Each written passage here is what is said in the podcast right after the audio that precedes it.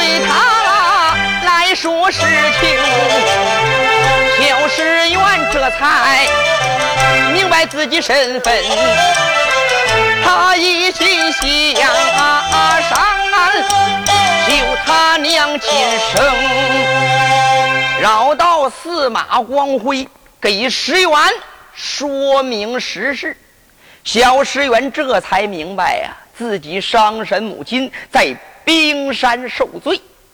然后司马光又说了一声：“徒儿，今天为师放你下山，你可以到这山西太原府搭救你的生身母亲。啊，师傅，既然是我妈冰山上受着罪呢，我一定要去搭救我妈去。好，你临下山，为师给你准备好一身衣服，嗯再给你准备好几件宝贝。哎，师傅，那我马上换上吧。好好好好，老道这才打了一边，取过一个小包袱，取出一身衣服。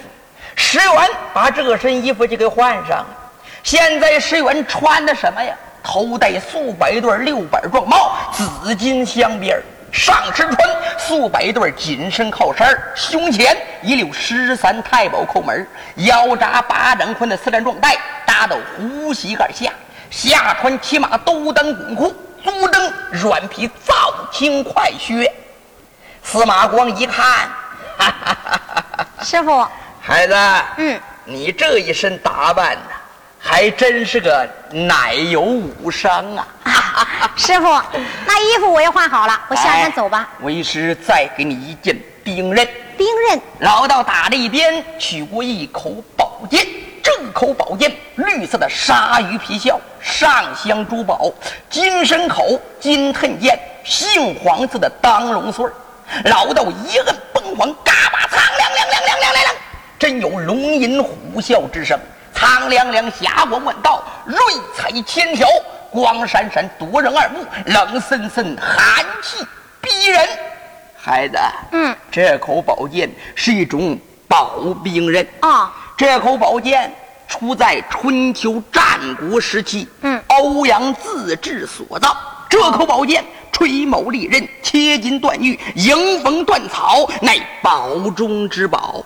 嗯这口宝剑，春秋战国时期，楚国大将伍子胥曾用此剑，到唐朝传到薛仁贵之手，嗯，到大宋就流落为师之手。啊，为师就拿它做镇山之宝。如今孩子下山，为师把这口宝剑交给孩子，你倒在山下建功立业。哎，那我多谢师傅。这石原这才把这宝剑挎在了腰上。来，再给你一件宝贝，宝贝，这十二只金镖你也带在身上。嗯，防身用的。对，以防路上碰见绿林飞贼。哎，我带好了。来，再给你一件宝贝。哟，说着话，把这裤腰带给解下来了。孩子，哟，我的师傅，高山上这么多宝贝，你什么也不给，就给我个裤腰带，我才不要呢。孩子啊，这不是裤腰带，那是什么呀？这也是一种宝兵刃。哎呦，这裤腰带也能当兵刃呐！这种兵刃嗯名叫鹿金银丝白蛇杆。鹿金银丝白蛇这。种兵刃是用野牛筋、野鹿筋凝制而成，里边暗藏金丝银丝。在里边，为师已经布好机关，藏了七七四十九颗毒药钉。哦这毒药钉是用毒药未成，一按后边的舌瓣就能打出毒药钉，见血封喉。哦，孩子，这么厉害呢？一般的时候不可用此兵刃呢。嗯，那好吧，那这裤腰带我就要了。好石原这才把这鹿金银丝白蛇杆也系在了腰上。说到师傅，嗯这东西也带的差不多了吧？临下山，为师还有几句话。哦，什么话呀？你倒在山下，以孝字为本，嗯，孝。听爹娘的话。嗯啊，爹娘叫你干啥，你就干啥。嗯要扶贫救危，除暴安良。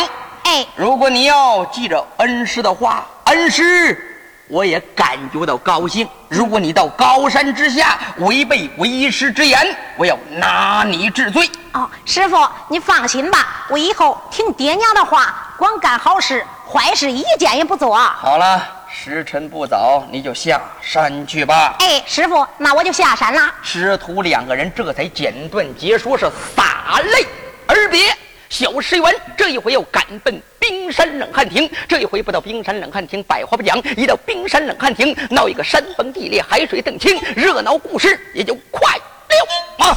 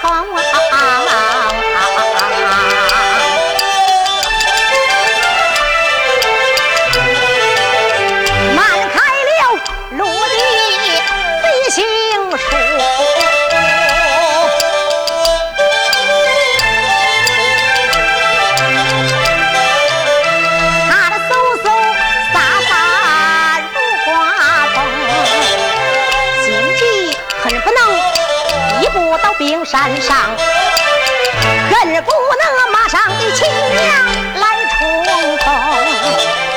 我认为爹娘早就不在这人世上，没想到俺娘受罪是激动，如今我成人长大了，大舅亲娘冷汗停，刚才说娘要嫁我来到了。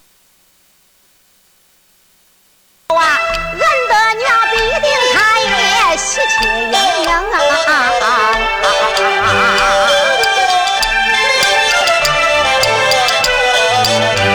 想着心事往前动，迈步如同刮旋风。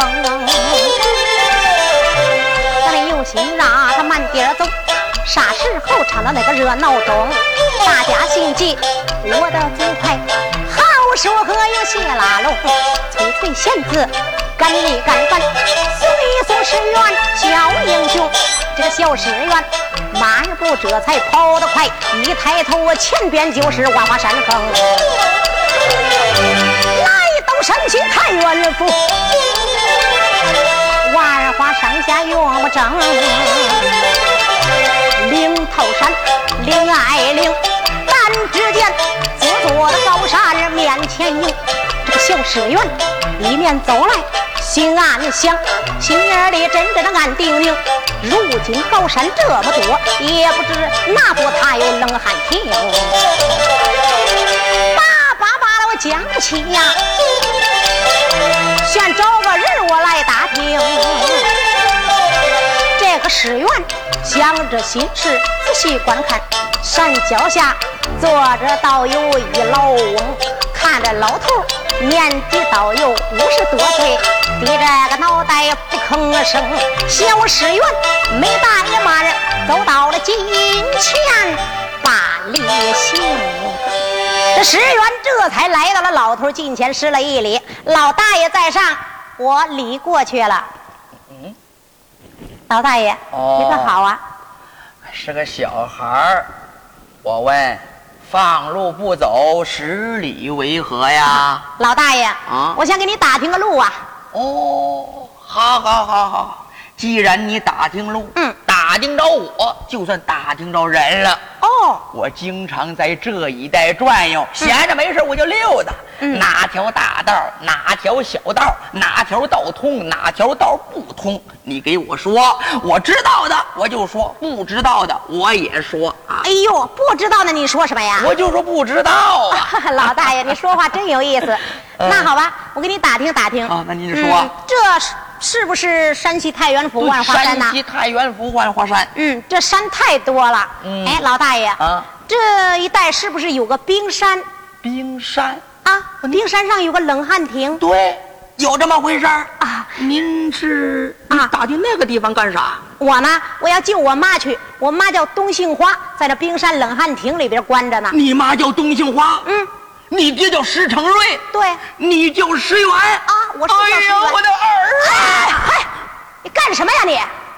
你这个老头真是的！我给你打听个路，叫你一声老大爷，够给你面子了。这张口叫儿，什么意思啊你？孩子，您不知道啊，我跟你爹，我们是弟兄啊。弟兄你爹叫石成瑞，我叫石成忠，跟你爹是叔伯哥们儿，我是你叔伯大爷呀，孩儿啊！你给我爹是叔伯弟兄，对对对对，那你真是大爷！真是你大爷！哎呀，大爷！我我的儿啊！我的大爷！你妈她为咱老石家受了多少罪，被你老爷锁在冰山冷汗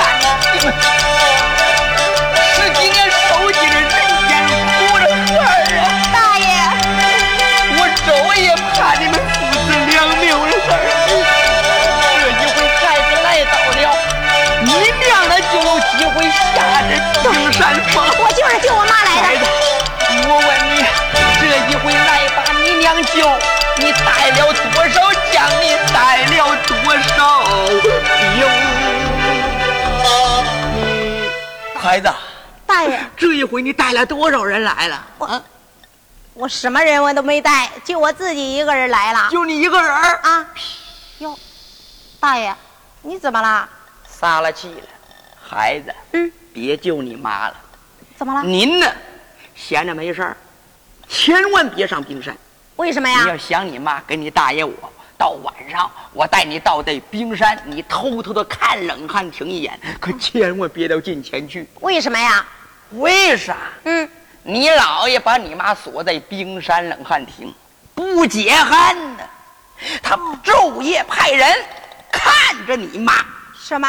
还派人看着我妈呢？那当然，你姥爷人称金牛仙东城，当初战过高山，那是黑帮的帮头，杀人不眨眼呢。嗯，你的大舅东青，人称金剪赛叔宝，一对熟童眼大遍江湖无敌手啊。嗯，你的大舅还不算，还有你二舅，二舅那是金边赛御史。嗯好家伙，黑脸的，跟堂客的御史敬德一样。光这个还不算，你姥爷手里边还有什么八大金刚？八大金刚。什？么摩天楞、摩天王、压大地、架海梁、追命鬼、火阎王，照里边不漏他。哎呦，这都是叫什么名字啊？这些玩意儿啊，那都是杀人不眨眼的亡命徒，杀过亲爹，宰过亲娘，强奸过他的姑姑，拐卖过他的姨娘。没有一个干过好事儿的。那当然嗯，昼夜看着你妈，二十四小时值班。你说你要是过去了，还不得脑袋搬家呀？哎呀，我说大爷，啊你就别说了啊！你别认为他们都厉害，我就不中。我呢，从小在高山上学武艺，哦虽然说今年年长十六岁了，什么武功我都学会了，哦，就他们那几个什么追命鬼、活阎王，到我手里边差得远呐。大爷，你就只管着给我指条路，到咱冰山，我绝对能把他们打败了。哎呦，哎呦，大爷，有能耐啊！咱们老石家出了英雄好汉了。哎，大爷，吹牛的英雄，我不是嗤笑您的。小小的年龄，夸下海口，冒下狼烟，目中无人。我说的都是实话。我不该说您的话，你就是在你妈肚子里边就练功，你才练多少年哎？呦，大爷，你看这说的多难听啊！我都不赞成您吹牛。啊，您认为我吹牛呢？得了得了，得了嗯，您呢再说的能，我也不能让你上冰山送死。咱们老石家好不容易有您这一条根儿，啊你要万一玩完了，咱们老石家也就断了香火了。哎呀，我说大爷，那你别说了啊！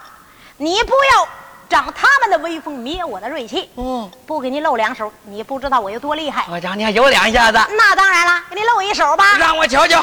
走，石原一看山下的石头块多的是啊，找来一个比脑人脑袋稍微大一点的，说道：“大爷，啊，你看见没有哟？你说这块石头你说是我姥爷那个脑袋硬，还是这石头硬废话呀！啊？你姥爷那个肉脑袋能碰过这个石头？啊，你说我姥爷那脑袋碰不过这石头？对，那好吧，今儿个你看看啊。让我瞧瞧。石原这才来到这块石头近前，把手掌一抬，暗中就用上了气了，用上了功夫，照顶石头上用了一掌，招！哎呀呀呀呀呀呀呀呀呀！怎么样啊，大爷？哎呀，我的娘哎！您这一家伙啊，把这石头打了个翻分带碎呀！石成忠高兴了，孩儿啊，哎呦，真有良心！再次握手，太激动了，我大爷。走走走走走，今天我带你赶奔冰山救你亲娘，救您这派家伙，你妈非得出来不可。啊，那走吧，走吧，走，大爷走。石成忠这才没怠慢，走走走，我带你这赶奔冰山。哎，走。冰山上就把这你娘救。救你的这母亲下山峰，两个人嗖嗖撒撒走得快，这个前边来到冰山峰，石城中这才能留住步。哎，怎么不走了，大爷？看见那玩意儿没有？嗯，那个黑点儿怎么了？对，那就是冷汗亭啊。哦，就那跟那蚂蚁差不多大小，那黑点儿就是冷汗亭啊。瞧这冰山，举世最累，直插云霄，确实高。你说。您上得去吗？要不然我回到家里边给你拿绳子。哎呀，你别拿绳子了，拿什么绳子啊？大爷，这山我能上得去。你咋着上啊？我天哪！这样吧，啊，我呢先去救我妈去。救了我妈呢，下了山，然后见你，我好好的孝顺你。好，好，那你咋着上？那我先上去了啊！你上。石原这才没有怠慢，舌尖一顶，上腾一叫，丹田内气，把身一纵，嗖，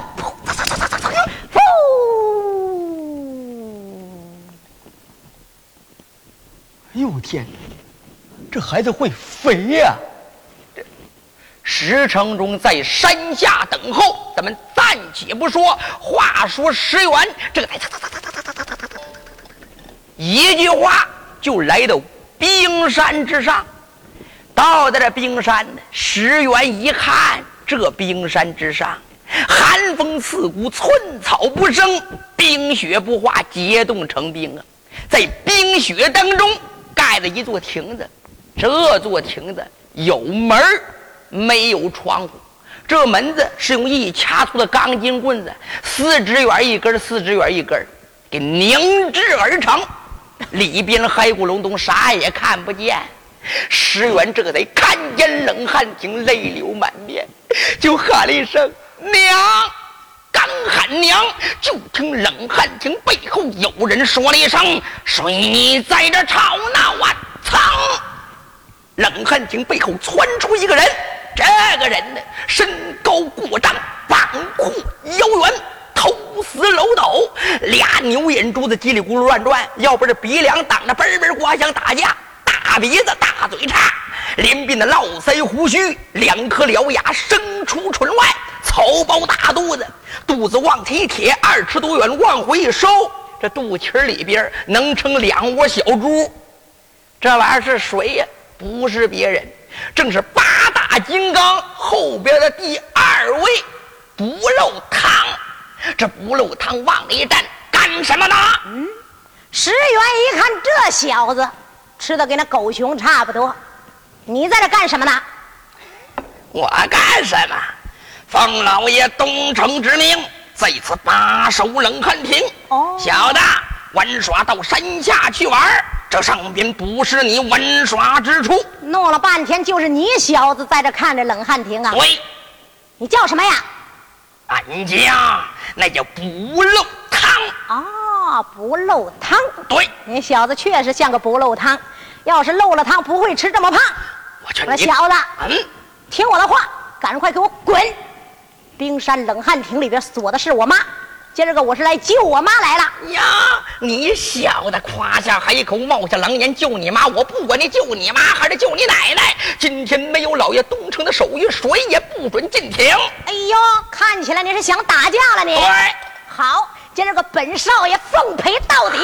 再看不漏汤大腰里面歘，把自己短刀给拽出来了，小子正刀歘就是一刀啊！石原哪把这小子放在眼中啊？这才嘎巴蹭亮亮亮亮亮，腰中抽出三尺宝剑，说了一声：“小子，你给我看剑！”哎呦！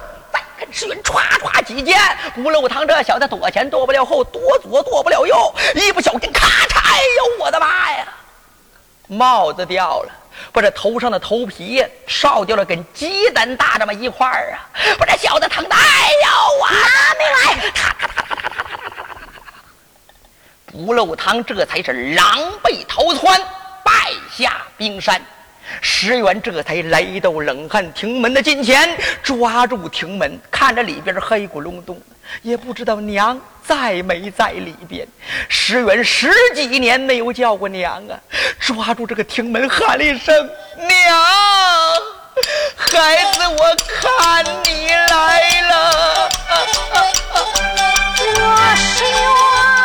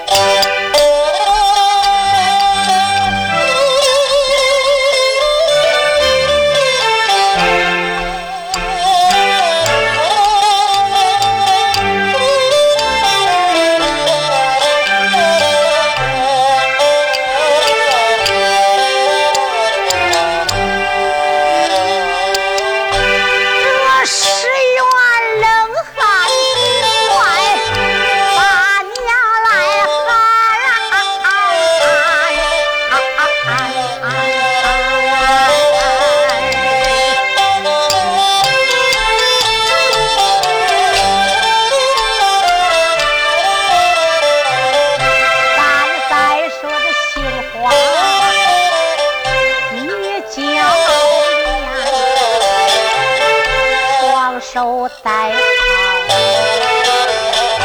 两脚戴了。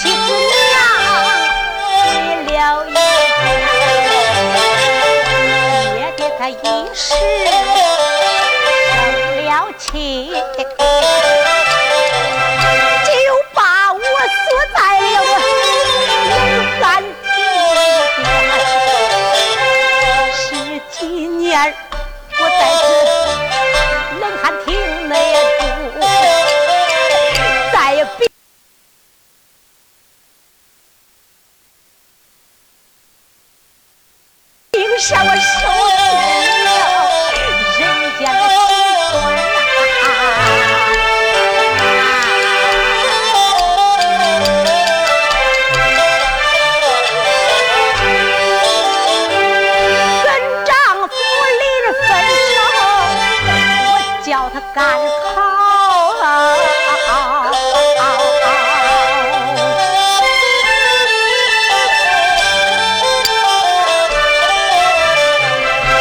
我言说他得了高官做，记得来。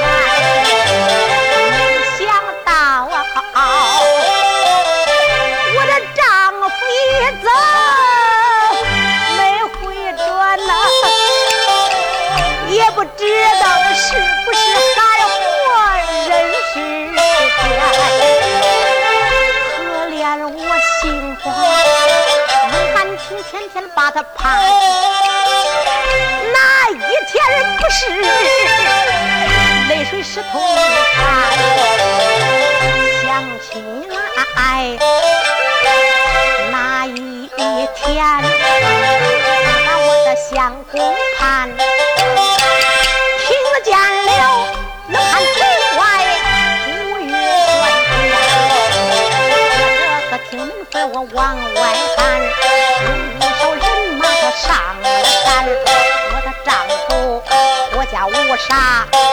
上戴，只见他官袍穿身间，腰系一根横平玉，粉底的巢穴在二角穿，他喊叫人抬了一顶轿，他言说冰山之上一来敬安，他言说儿子已来到了。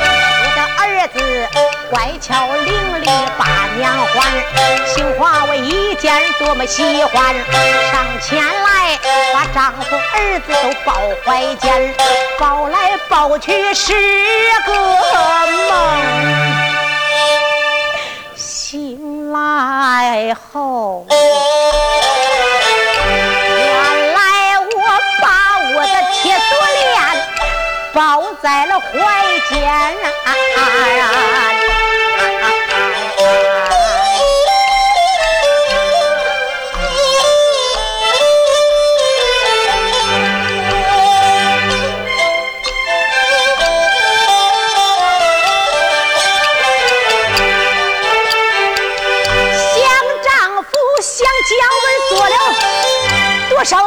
这样的梦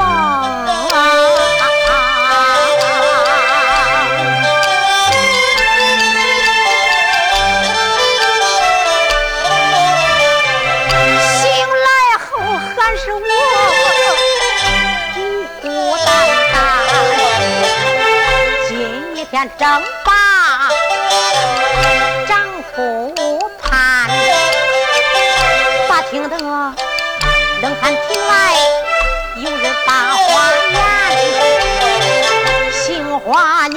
这才没怠慢，隔着厅门的缝儿往外观，照定外边仔细的看。在这外边站着一个英俊的美少年，大前看好像我的丈夫，他叫石成瑞；那么像承瑞我丈夫呢？再莫非是我丈夫？他是真来了？今天我就该被他团圆，认了吧，认了吧，认下我的丈夫那日拿把主意把丈夫认，慢慢来，这个小孩年纪也不过是十五六岁，算时间，算年龄，俺丈夫都够了三十多年。论年龄，俺的丈夫嘴上该把胡须添。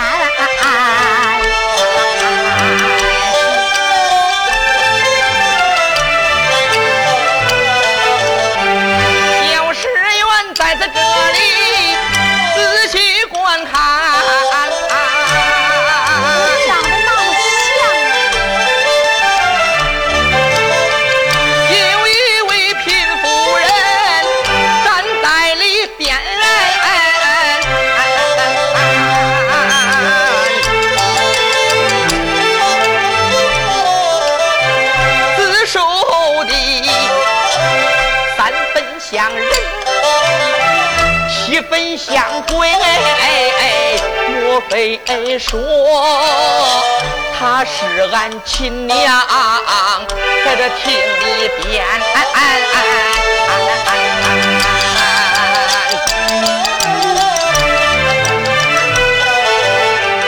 小石院拿把主意，开言便叫。我问您是不是董秀花？你真是董秀花？对，我是领儿子，我叫石元呐，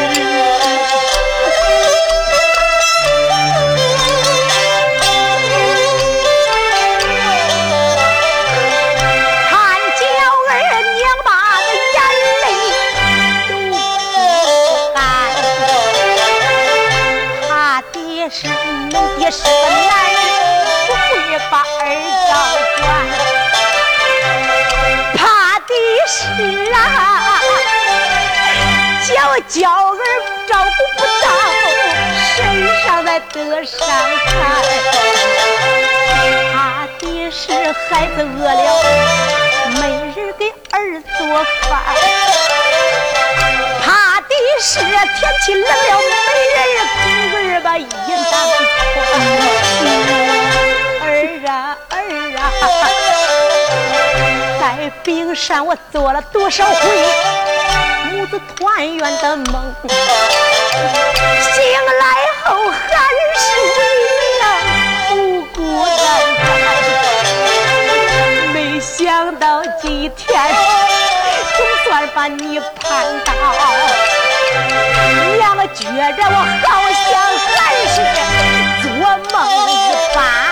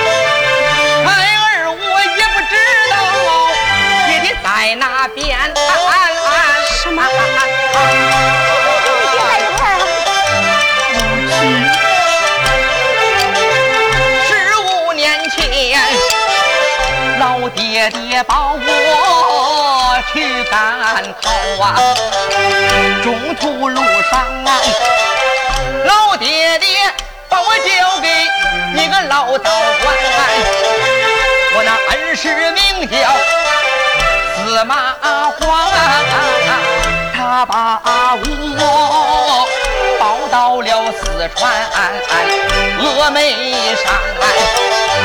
孩儿，我吃着孟虎奶，将人长大。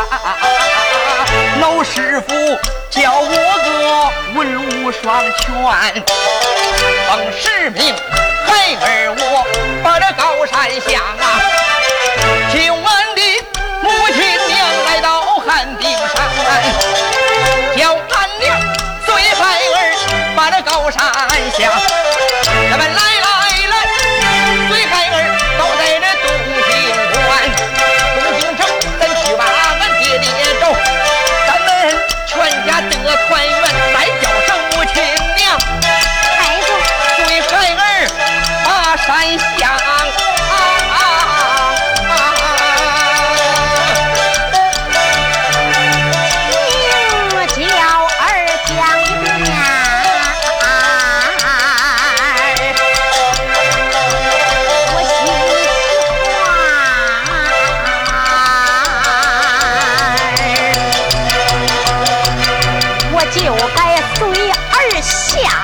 山，这一天随儿就马山来下，找我的丈夫东走一番，东进城去把我的丈夫见，一家三口来团圆。董杏花那主意刚要把山下，母亲，随孩儿下山去吧。孩子，为娘我不能。下山，那是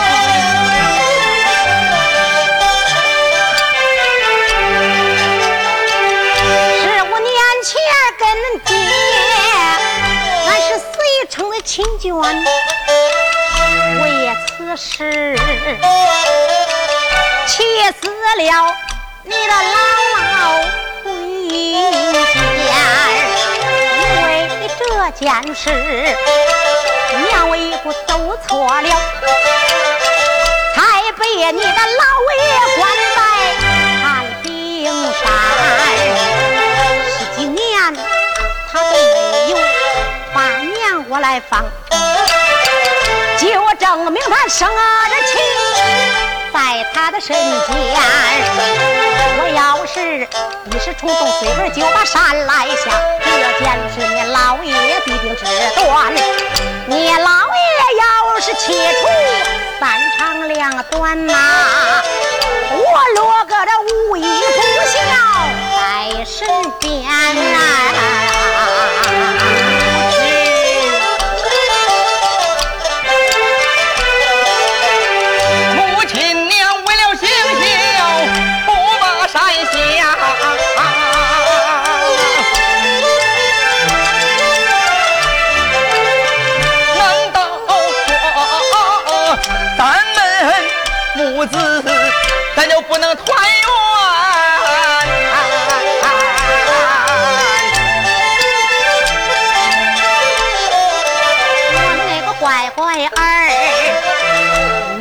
真有。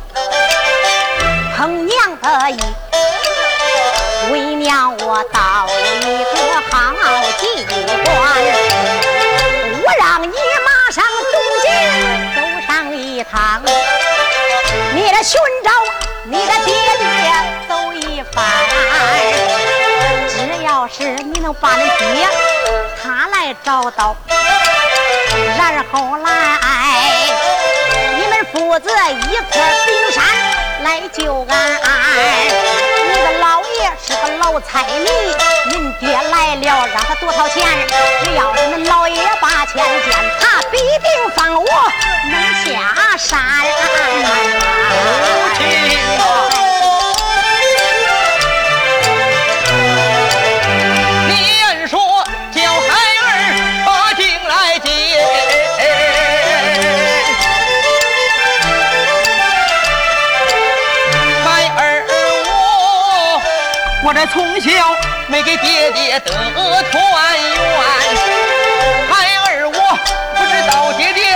什么模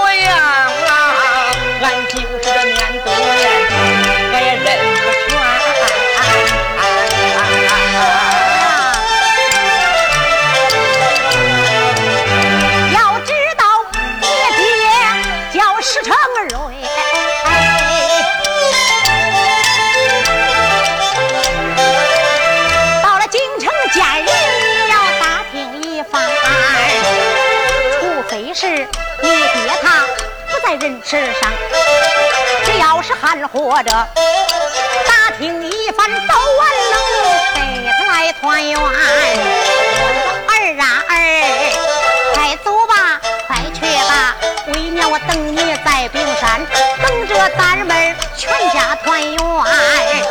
好，那孩儿我就进京找爹。哎，孩子，那你去吧娘，路上小心点啊你。等我回来嗯啊！，我等着你。小石原呢，这才跟他的母亲娘两个人呢，咱就不废话了，是洒泪而别，下冰山赶奔东京汴梁，前去找爹。简短解说呀，一句话，开快车就来到东京汴梁城外。石原一看呢，这东京汴梁城啊，还真威风！小石原也不管城头之景，随着人群进了东京了。来到大街之上，石原一看，这这咋着找爹呀？我知道爹叫石成瑞，但是没给爹见过面呢，也不能拉住一个人。哎，请问你是不是叫石成瑞？是不是我爹？要这样一说，显得太傻了。这这该咋着办？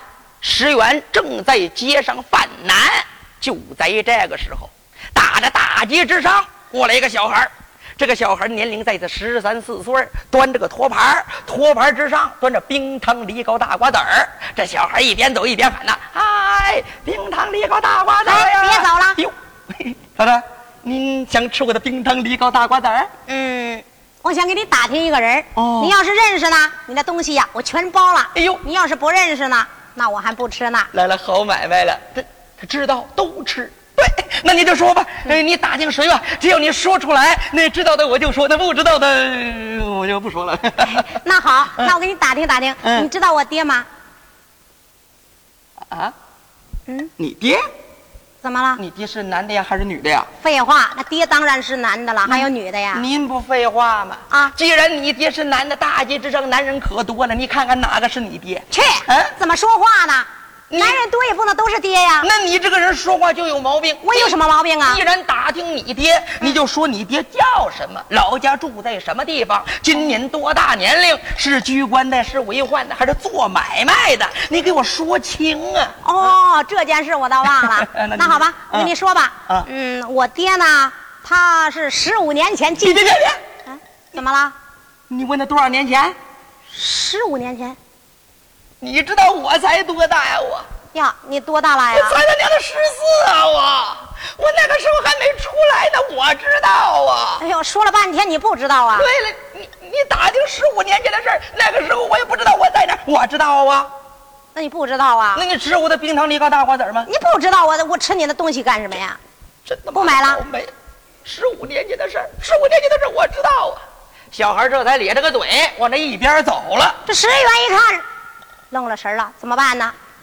打听打听爹吧，人家小孩太小了，不知道。哎，有了，年纪小的他们不知道，我不打听了。我光捡那岁数大的，我打听去。岁数大了，经得多，他认识的人也多呀。石原想着往前就走啊，正走着呢，一看在路北坐着两个老头，正在那下象棋呢。呃，出局。老大爷，我给你施个礼吧。公主。老大爷，我礼过去了。哎呦，老头一看是个小孩，冲自己行礼。老大爷，你好。小二，嗯，施礼必有所求啊。我问你，施礼为何呀？老大爷啊，我想给你打听一个人。哦，打听一个人。嗯。哦，那您就说吧，打听谁，我尽量帮忙。哎。我说的这个人呢，他叫石成瑞，家住山西太原的，是十五年前进京赶考的，你认识不认识啊？石成瑞，嗯，十五年前，哦哦哦哦，明白了明白了，十五年前，打山西太原府万花山下石家庄，嗯，来了一个赶考的举子，名叫石成瑞，他爹。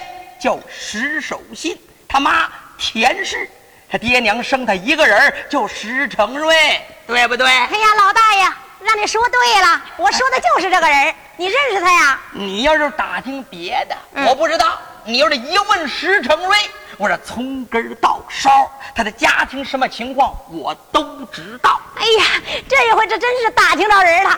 我说老大爷，啊，那我问你，这石成瑞在这京城里边过得怎么样啊？老头，我给你介绍介绍我吧。啊，我呀是个开店的，开店的。十五年前，石成瑞打。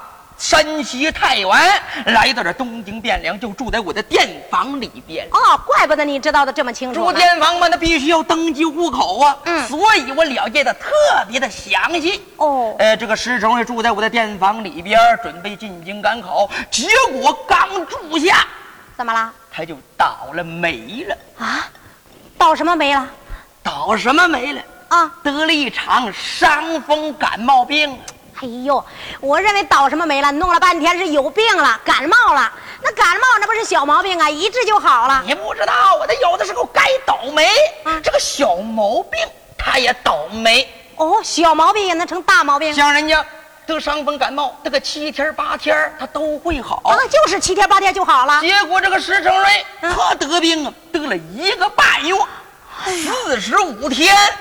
他的病体才减轻。我的妈呀！在这四十五天当中，把钱也花完了，还欠了我一屁股的电账，更别说赶考了。三场大考，悟得干干净净。